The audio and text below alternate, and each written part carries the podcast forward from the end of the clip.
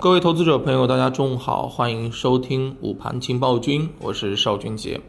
早盘呢，两大指数探底回升再探底，这个场内的分歧呢是明显的这个加大。其实我们回忆了一下啊，周末的《证券时报》上面刊登了一篇文章，叫做《资本市场没有永动机》的这么一篇。其实呢。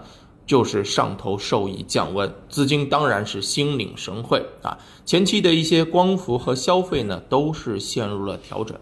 但是从目前抱团的其他区域上面来讲，我们给大家提醒过的，比如说军工板块，目前啊依然是比较强劲，龙头呢还是会创出新高。嗯，作为后起的抱团。取暖的方向，我认为军工板块这一块的延续性是可以肯定的。那么再看啊，像新能源方向这边呢是出现了一些分化啊，有消息驱动的这个固态电池和传统的这个锂电池呢是出现了很明显的一个分化啊。当然，这个方向当中也是资金对于消息的一个敏感反应。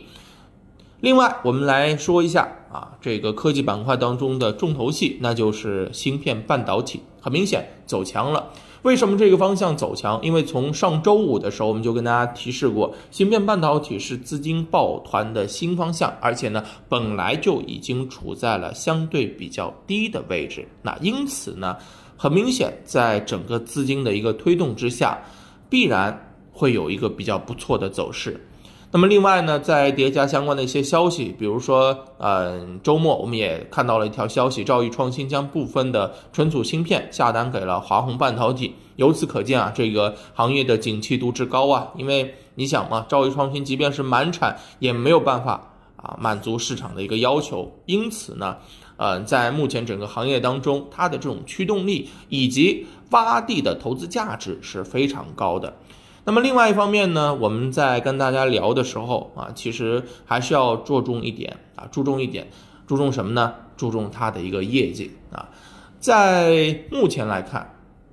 无论是消息也好，政策也好，都必须要有业绩的一个支撑，才会获得市场资金的一个青睐，才会有股价的推升。如果说啊没有业绩的一个推动的话，那么对不起，很有可能啊，无论是啊，资金拉升的排序也好，以及未来上涨的空间也好，都会受到影响啊。那么在下午，我认为盘面依然是震荡为主。其实从上周的盘面上面，我们已经知道了，没并没有必要去盯着指数啊，因为盯着指数跟我们的